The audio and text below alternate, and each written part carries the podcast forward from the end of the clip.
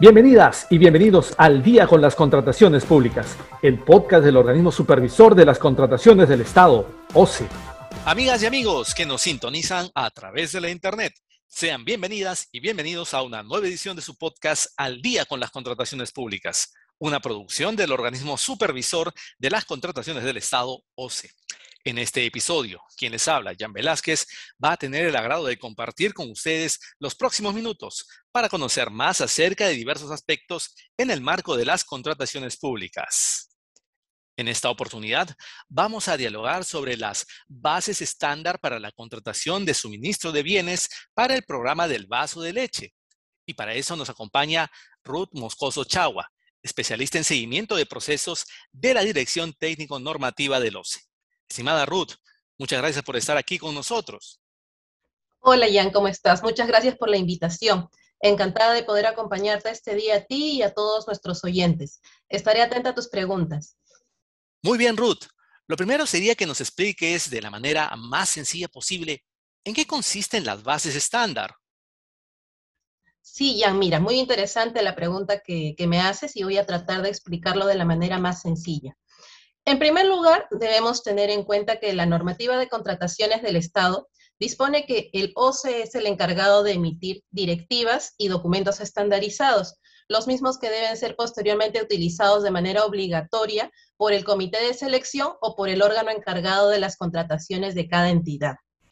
Actualmente, en la Directiva 1 del 2019 del OCE, se han incluido 26 documentos estandarizados, entre bases estándar y solicitud de expresiones de interés, los mismos que contienen una sección general con las reglas de procedimiento y de ejecución contractual previstos en la normativa propiamente y adicionalmente una sección específica que contempla las condiciones particulares de procedimiento de selección, donde se tienen espacios que deben ser ingresados con información por parte de cada una de las entidades.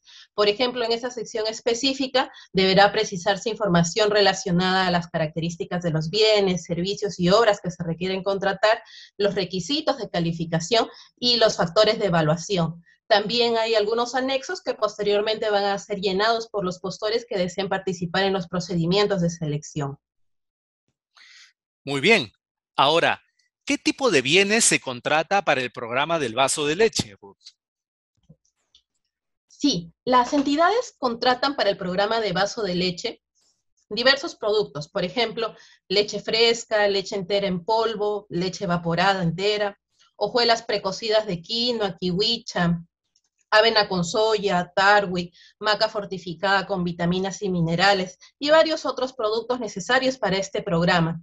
Respecto a, la información que te comento, es la que se puede visualizar pues en el SEACE, ¿verdad? De, que son los productos que normalmente son adquiridos por las entidades para este programa de vaso de leche.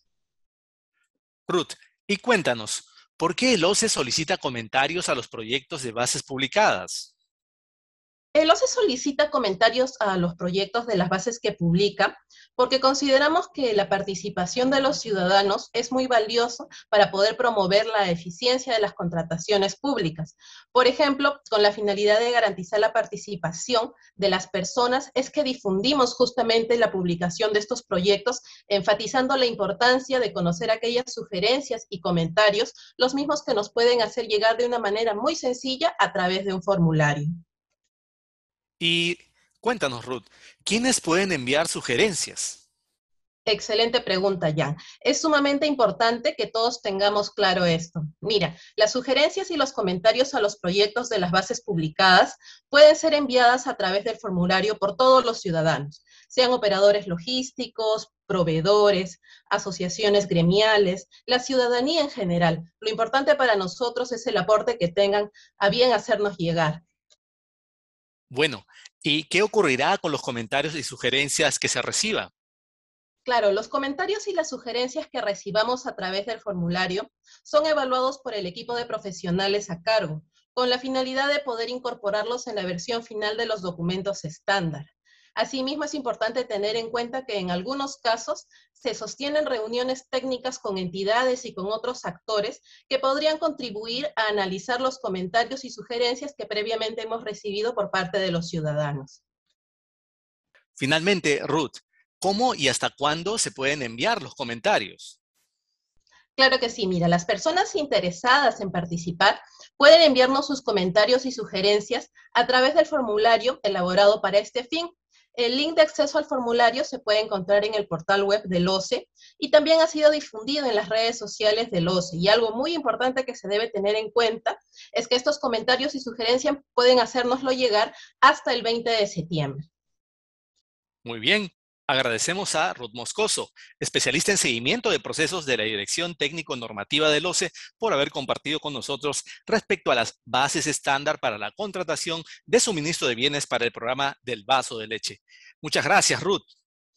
Gracias a ti, Jan. Espero que la información que hemos compartido el día de hoy a través de este espacio haya sido del agrado de nuestros oyentes y que los motive a enviarnos sus comentarios y sugerencias a través del formulario. Bien, amigas y amigos. Esperamos que este episodio de Al día con las contrataciones públicas haya sido de su agrado y sobre todo que la información proporcionada contribuya a lograr contrataciones públicas más transparentes y eficientes en beneficio de todas y todos. Y antes de despedirnos, les recordamos que pueden seguirnos a través de las cuentas oficiales del OCE en redes sociales como Facebook, Twitter, LinkedIn e Instagram. De igual manera, pueden encontrar nuestro podcast y todos sus episodios en YouTube y Spotify. Además, les recomendamos suscribirse al boletín de noticias del OCE, mediante el cual podrán recibir contenido actualizado sobre las contrataciones públicas. Esto ha sido todo por hoy. Esperamos contar con su grata sintonía la próxima semana, en el siguiente episodio de Al día con las contrataciones públicas. Hasta entonces. Bicentenario del Perú, 2021. Gobierno del Perú.